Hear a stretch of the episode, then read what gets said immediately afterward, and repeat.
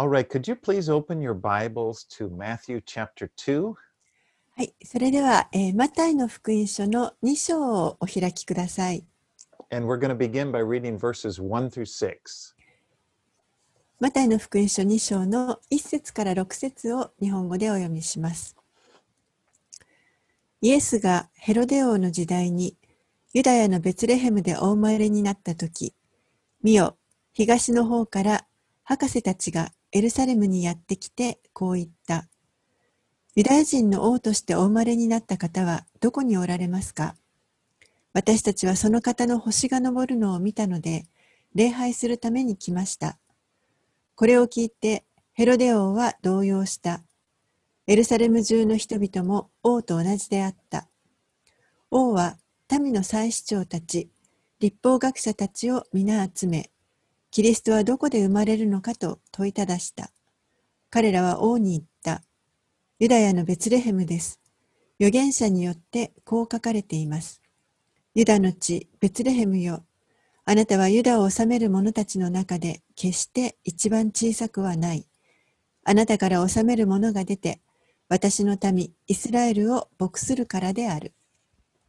So in chapter 1, we, we had we studied the events that were, that were leading up to the birth of Christ. えーこの一章のところで、えーイエス・キリストの誕生に関わる出来事を見ました。And so he was miraculously conceived when the Holy Spirit came upon the Virgin Mary.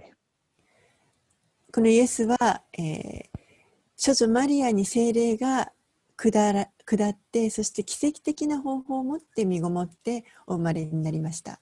So the the his father, Jesus' father is God, and his mother was Mary. ですから、イエスの父親は、えー父なる神ということになります。そして母が、えーマリアになります。So Jesus, the promised savior of the world, was born in Bethlehem. イエスは約束された救い主で、ベツレヘムにお生まれになりました。So now sometime later, this story here in chapter 2 takes place. えーそして、この2章の後半のところ、もう少し後、もう少し後のに起こったことがこの2章に書かれています。And Jesus is no longer a baby in the manger. えーイエスはもう、あのこの貝羽桶の中に寝ていた赤ちゃんではありません。He is perhaps a toddler and you know he's he's staying with his parents somewhere in Bethlehem.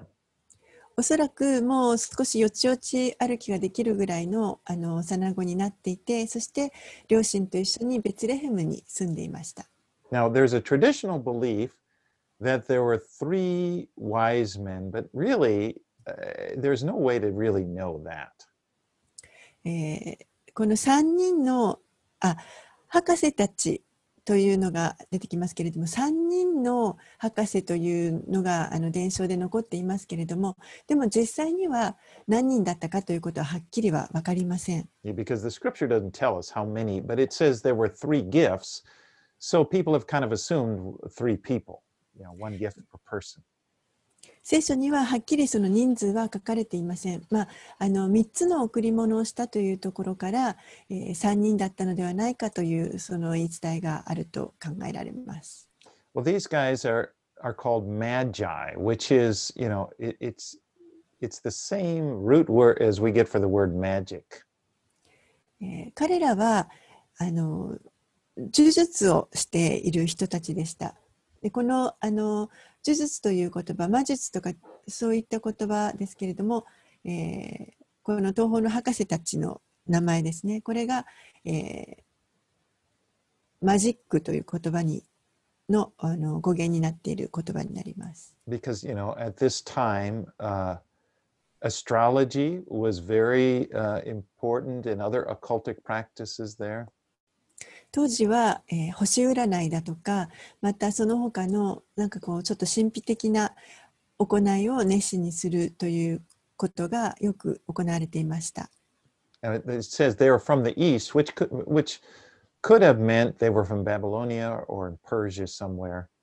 そして東の方から来たとありますから、えー、おそらくバビロンだとか、えー、もしくは、まあ、ペルシャの方の地域、まあ、そっちの方から来たというふうに考えられます。Well, these pagan wise men were studying the stars. でこのあの異邦人の博士たちというのはまあ星を研究していました。And, and God spoke to them through the stars. そして神が、えー彼らにこの星を通して語っておられました。Now, the Bible doesn't promote astrology. 聖書はもちろんこの星あの星占いというものを進めているわけではありません。But God, in His mercy, He reaches out uh, to people, even people living in darkness, that they may know Him, they may know the truth. けれども、えー神はその憐れみによってですね、えーこの暗闇の中にいる人々を救い出すために神の真理というものを、まあ、その人々にもたらそうと憐れみを持ってこの星を通して彼らに触れてくださいました。And these men, this is what their, was their world. They were into studying the stars. So God, in His mercy, He uses the stars in order to bring them to Jesus.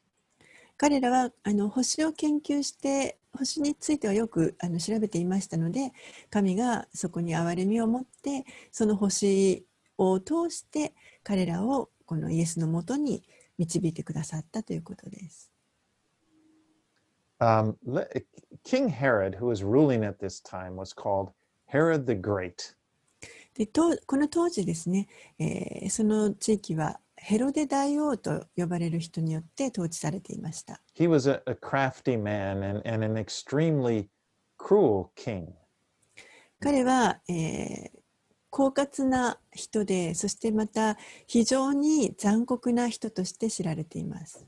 Now, although he had the title King Herod, he was he was actually he wasn't a Jew. で彼はまあヘロデ大王と王でしたけれどもでも実際にはユダヤ人ではありませんでした。He was his mother and father were descendants of the Edomites. 彼の、えー両親はいエドム人の子孫になります。Now, the Edomites, after they were conquered, they resettled in an area called Idumea, which was just south of Jerusalem. エドムというところはあのもうかつて一度征服されましたけれども再びエドム人はあの征服されてしまったんですけれども再び、えーエルサレムの南の方に位置するイドマヤ地方というところに、えー再び定住するようになりました。Now, Herod wasn't even considered to be a Jew. ヘロデ自身は自分のことをユダヤ人とは特に思っていませんでした。You know, his power came from the Romans, and he his he was a good politician, and he was able to get this place of power. 彼の権力というのはこのローマによって与えられたものでしたけれども、えー彼自身ヘロデ大王自身あの、まあ、良い政治家政治の手腕を持った人でもありました And he was a great builder. そしてまた偉大なる建築家です He built, uh, you know, he built uh, huge palaces and other structures that are still, to this day, they're still standing in Israel. えー非常に大きな宮殿やまたさまざまなあの建築物を作ってそれは今日でもイスラエルに行けばまだ残っていて見られるものもあります。But one way he tried to win favor with the people was this big, massive rebuilding of the temple that he did. でも、えー彼がその中でも特にですね、あの民に気に入ってもらうために、えー神殿を再建するというこの大規模な神殿再建プロジェクトを行いました。He built up the, the whole Temple Mount and he built it up and he built this beautiful, majestic building. 神殿の丘から、えー建て直してそしてその上に非常に美しい神殿を建てました。But Herod was an extremely paranoid man. このヘロデという人は、えー実はとても被害妄想の激しい人でした。He was always afraid that somebody was going to try to kill him and take over his kingdom. 常にいつも誰かが自分のことを殺して自分の王位を奪おうとしているのではないかと疑っていました。In fact, to, this led him to kill his wife, and he also killed his son uh, because he thought they were somehow against him. そのために、えー彼は自分の妻やまた息子さえも自分に逆らおうとしているのではないかと疑って殺してしまいます。Uh, Herod, or Josephus, the, uh, the Jewish historian, said that Herod was so concerned that no one would mourn him at his death that he commanded a large group of distinguished men be put to death when he died.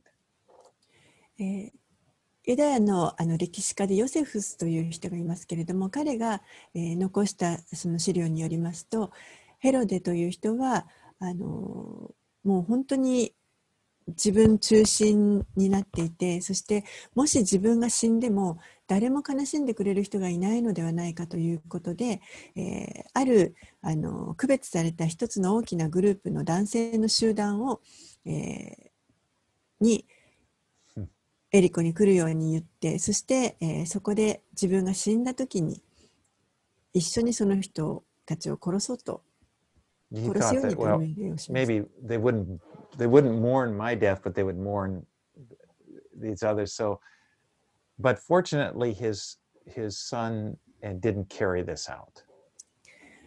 多くの人たちが嘆いてくれないのでそうやってあの大勢を殺そうとしたわけですけれどもでもあの幸いなことに彼の息子はその父親の意思を受け継ぎあの遺言を聞きませんでした。So you kind of get the picture. なのでそれからもあのこのヘロデがどういう人かがわかると思います。 You know, here we have this Herod is is this paranoid man is ruling at the time of Jesus's birth. イエスの時代にイエスがお生まれになった時代にこの被害妄想的な、えーヘロデ王という人がそこを支配していました。 And so you can imagine how he reacted When these men came to him and said, "Where is he that is born king of the Jews?" ですからその人がですねこの東方から博士たちがやってきて、えーユダヤでお生まれになった王はどこですかと聞いた時にどのような反応をしたかというのは容易に想像できると思います。And so uh, Herod inquires where the Christ, where the Messiah was to be born.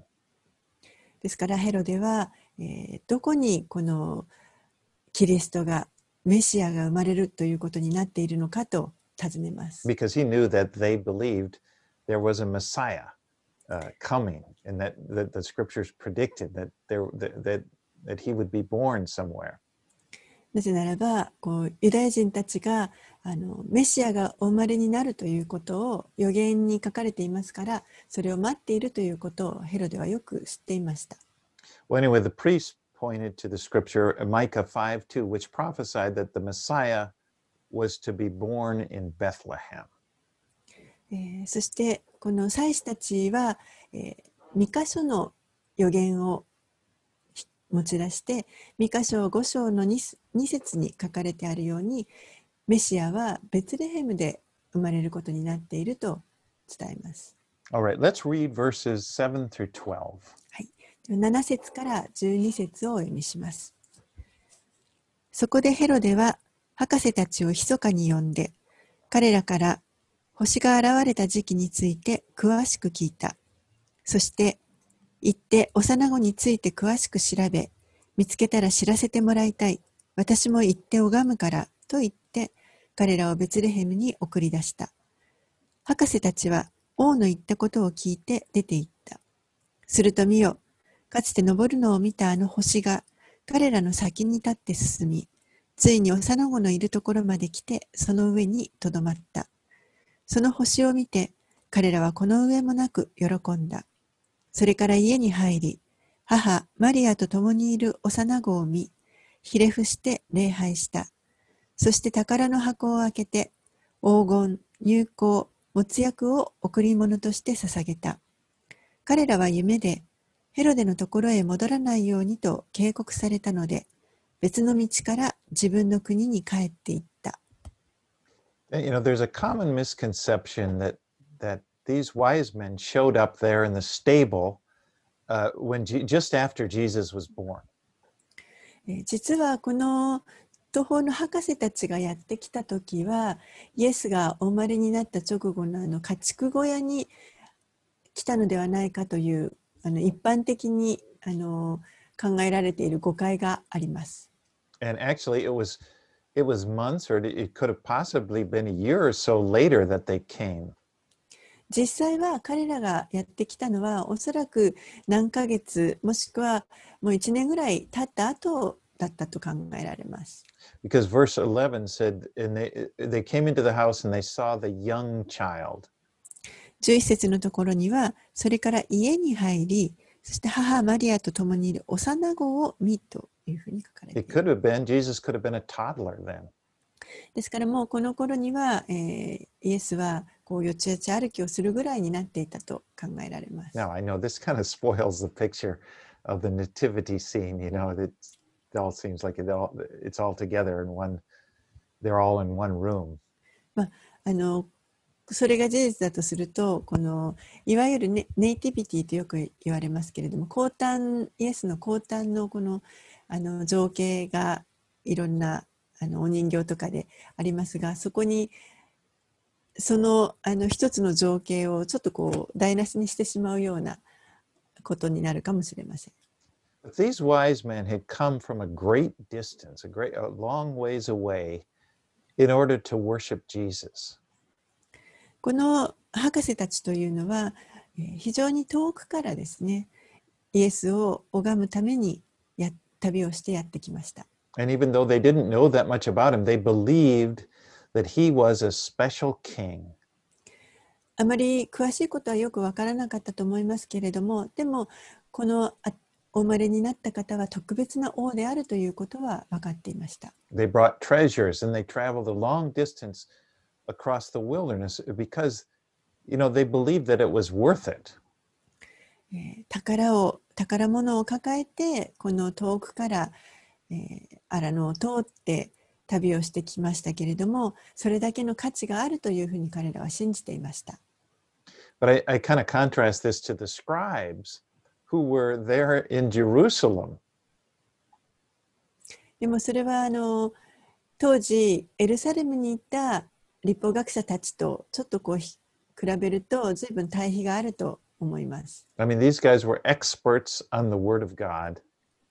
立法学者たちはもうこの神にのことに関しては専門家です。And they understood that, G, that the Messiah would be born in Bethlehem. 彼らはメシアがベツレヘムでお生まれになるということはよく分かっていたはずです。But th- there's no mention of them taking the short trip from Jerusalem to Bethlehem to check it out. けれども聖書には一切この彼らがそのベツレヘムにお生まれになるということを確認するためにエルサレムからベツレヘムまでのその短い旅をしたという記録も一切ありません。It's just Bethlehem is just down the road from Jerusalem. ベツレヘム.というのは本当にエルサレムからもうちょっと行ったところでそんな遠く離れたところではありません。But you know, there's a lot that we can learn from the attitude that these pagan wise men had. でもこの異教徒である、えー博士たち東方から来た博士たちのこの態度にから私たちはたくさんのことを学べると思います。They weren't coming there to get something from Jesus. 彼らはイエスから何かをいただこうと思ってやってきたわけではありません。I mean, he was just a little little child. その時イエスはまだあの本当に小さな子供です。They were they were coming to worship him for who he is. 彼らはこの小さな子供がでもこの方がどういう方であるかということに対してその方を拝もうとしてやってきました。And also, you know, that's a good attitude. We should be これは、私たちにとっても持つべき態度だと思います。イエスがどういう方であるか、だからこそこの方を礼拝するためにこの方のもとに行くということです。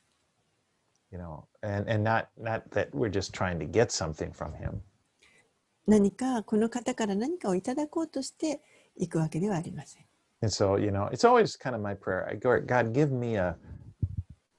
Give me more of a heart of worship.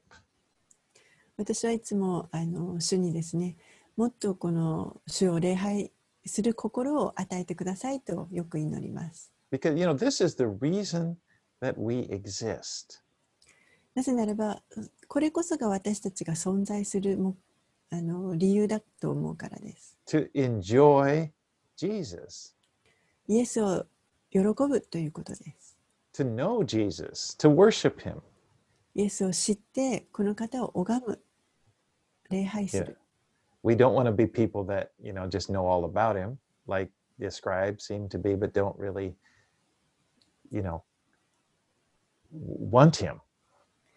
この立法学者たちのようにですね、知識は十分にあって、このメシアは誰であるかということを分かっていながらも、でもその人本人を求めるということをしないという、そういう態度にはなりたくないと思います。All right, let's read verses 13 through 15.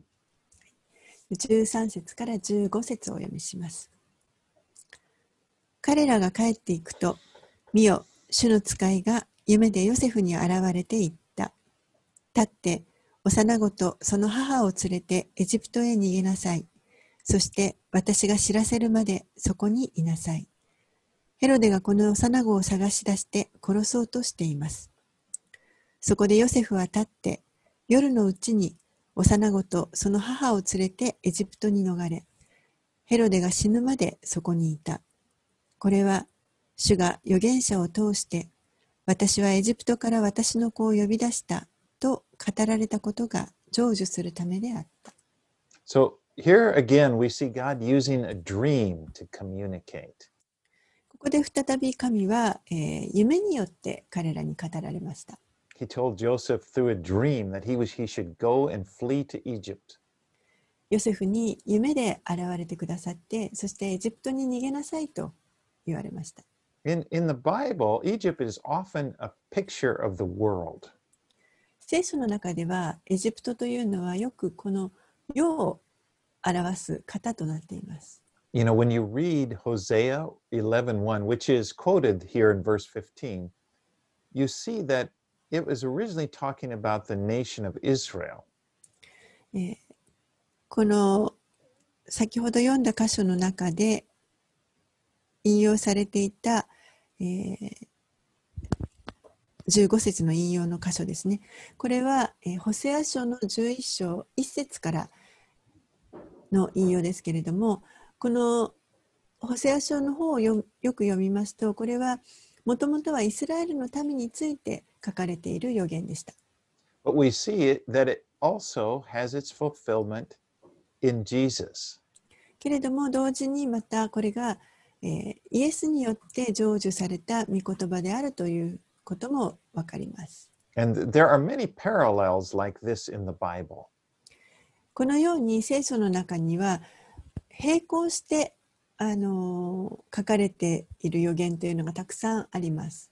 In Exodus, Moses led people out of Egypt, and then Joshua leads them into the promised land.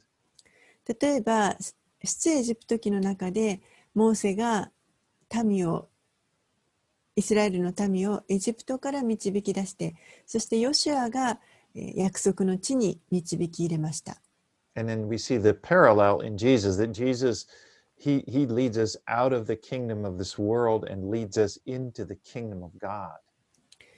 それと並行してですねイエスは同じようにこの世から、えーご自分の民を導き出されてそして神の御国の中に導き入れてくださいます。 You know, Jesus is our deliverer. イエスは私たちの救世主です。He came into the world in order to redeem us out of the world. この方は、えー私たちをこの世からあがない出してくださるためにこの世に来てくださいました。All right, let's read verses 16 through 18. 16節から18節をお読みします。ヘロデは博士たちに欺かれたことがわかると激しく怒った。そして人を使わし、博士たちから詳しく聞いていた時期に基づいて、ベツレヘムとその周辺一帯の2歳以下の男の子を皆殺させ殺させた。その時、預言者エレミアを通して語られたことが成就した。ラマで声が聞こえる。むせび泣きと嘆きが。ラケルが泣いている。その子らのゆえに、慰めを拒んでいる。子らがもういないからだ。And when Herod saw that he'd been tricked by the wise men, he sent soldiers there and to, to slaughter every child under two years old. ヘロデ王はこの博士たちに欺かれたということを知ると、えー兵士たちを使わしてそして2歳以下の子供たちをみんな殺させました。 And this was another reason to believe that Jesus was not a baby uh, at the time that the wise men came, because Herod killed the child under two years old. ここかここからもまたですねこの博士たちがやってきた時時期というのがイエスが、えー生まれたばかりの赤赤ちゃんの状態ではなかったということが分かります。あのヘロデが2歳以下の子を殺したとありますから。but what a horrible time it was. でもなんという恐ろしいことだったでしょうか。Can you imagine, imagine the pain that these families had after having to watch their children be killed so mercilessly? 自分たちの家の子供たちがもう本当にや情け容赦なく殺されていく姿をこう見なければいけなかった家族のこの痛みというものを皆様想像できるでしょうか You know, actually, when you look at it, you think, well, if Jesus had not been there, you know, this wouldn't have happened. もしかしたらイエスさえいなければこんなことは起こらなかったのにと思われるかもしれません。 But really, that often is the case in this world that the presence of Jesus will stir things up. でも実はあのそういったことはあのたくさんあります。 イエスの存在というものがまあ世を騒がしてしまうということがよく起こります。You know, there will be a reaction from the forces that are against him. イエスに逆らおうとするその力が反応するということが起こります。You know, because there's a conflict going on between good and evil, between the forces of light and the forces of darkness. なぜならば良いことと悪いことの間には対立があるからです。良いあ光の力と暗闇の力というものの間には対立があります。Jesus said in Matthew 10, verses 34 through 36, イエスはこのように言われました。マタイの福音書の10章の34節から36節 said, Do not think that I came to bring peace on earth, but I, I did not come to bring peace, but a sword.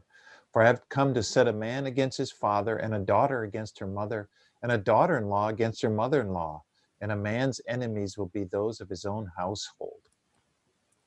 マタイの福音書10章の34節から36節私が来たのは地上に平和をもたらすためだと思ってはいけません。私は平和ではなく剣をもたらすために来ました。私は人をその父に、娘をその母に、嫁をその姑に逆らわせるために来たのです。そのようにして家の者たちがその人の敵となるのです。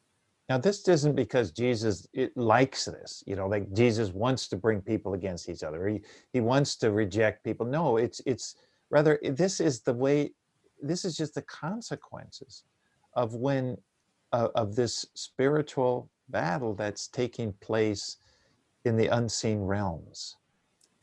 これは、えー決してですねイエスがこの人々が対立させることをあのお互いに対立し合うということを願っておられるということではありません。むしろ、えーこの霊的な世界で起こっていることのその結果が現れて現れてくるということです。And as Jesus, you know, is present in our lives, we may actually feel and experience some of the effects of this. そして私たちの人生にこのイエスのご臨在があるということが結果的にこのようなことを私たちもまた経験することがあります。But our attitude is not that we want these things to happen. It's like in Romans 12 18 says, if it is possible, uh, as far as it depends on you, live at peace with everyone. でも私たち一人一人の持つべき態度というのはこういったあのお互いに逆らい合うことを願うのではなくてローマ人への手紙の12章18節にあるように自分に関することについてはできる限りすべての人と平和をた保ちなさい。But if, if you do face rejection or even persecution, um, because you belong to Christ, you, you, you, shouldn't be surprised at it. Just keep serving Jesus, keep loving people, and, and trust, trust that Jesus will take care of you. でももし私たちが何かあのキリストに私たちが属しているがゆえに拒絶にあったり迫害を受けたりそういったことに直面するような時には私たちはそれをあの驚く必要はありません。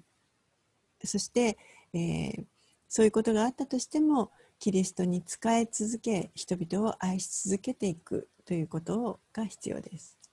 Herod is a picture, really, of Satan. ヘロデという人は、えーサタンのかサタンを表していると思います。In fact, Satan was working through Herod in order to try to destroy Jesus.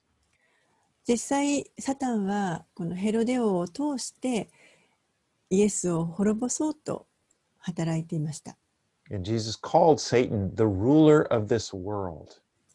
イエスはサタンのことをこの世の支配者と呼ばれました。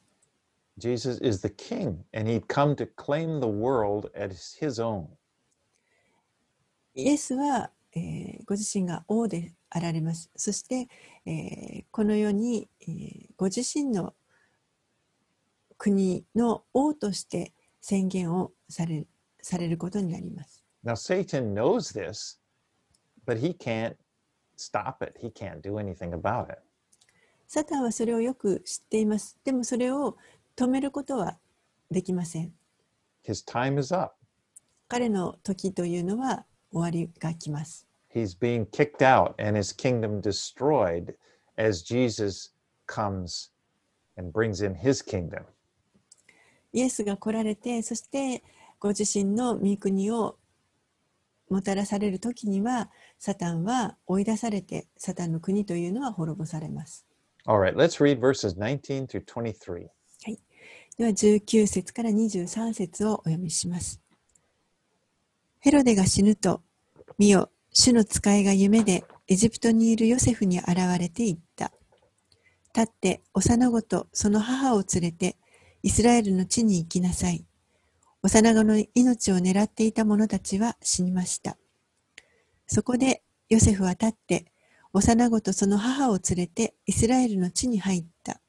しかし、アルケラオが父ヘロデに代わってユダヤを治めていると聞いたので、そこに行くのを恐れた。さらに、夢で警告を受けたので、ガリラヤ地方に退いた。そして、ナザレという町に行って住んだ。これは預言者たちを通して、彼はナザレ人と呼ばれると語られたことが成就するためであった。Now, Nazareth was an insignificant town in the Galilee region. ナザレというところは、えーガリラヤ地方にあるとても小さな町でした。It was known as being kind of a, a rough place. It, it was part Jewish and part Gentile. こうちょっとそやな場所として知られていましたしそこにはユダヤ人と違法人が混在していました It didn't have a particularly good reputation. 特別何か良い評判というものはないところでした You remember when Nathaniel, how he reacted when he heard that Jesus from, was from Nazareth?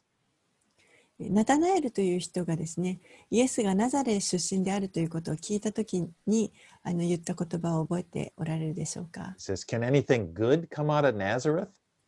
ナザレから何か良いものが出るだろうかと言いました But God must have thought this was the perfect place to raise his son. けれども、えー神は御子を育てるためにはここが完璧な場所であるとお考えになりました。So, there in this obscure place, Jesus grew up along with his family. ですからこの、まあ、偏僻な場所でイエスは家族と一緒に成長していきました。You know, Joseph was a carpenter, and so at an early age, Jesus would have learned that trade from him. えー父親のヨセフは大大工でしたからおそらく、えー若い頃イエスは父からこの彼の仕事を学んだと思います。You know, from the outside, Jesus' life would have looked pretty normal. 外側から見ればイエスのこの生活というものは本当に普通のものでした。But he was anything but normal. けれども彼ご自身は決して普通の方ではありません。He was the Son of God living in a human body. 彼は神の御子であられそして人の人間の体を持ってこの地上で生きておられました。And he was in the perfect place at the perfect time to accomplish his heavenly father's what his heavenly father had sent him to accomplish. そして彼は、えー完璧な場所で完璧な時にこの天の父がイエスに成し遂げてほしいと思っておられるそのことを完全に成し遂げてくださいました。 After Jesus had finished his purpose for his life, then he ascended into heaven. そしてイエスが、えーその目的をこの地上で成し遂げられた後彼は天に上げられました。And now he has come to live in the hearts of people. そして今は今度は人々の心に神の民の心の中に来て住まわってくださいます。He lives in you and me and, and everyone who has been born again by the Holy Spirit. 皆さんやまた私そして、えー聖霊によって新しく生まれ変わった人々すべての心に入ってくださっています。You know, from the outside, we look like pretty ordinary people. 外側から見れば私たちはあのごく普通の人だと思います。But on the inside, we, we have the Spirit of God.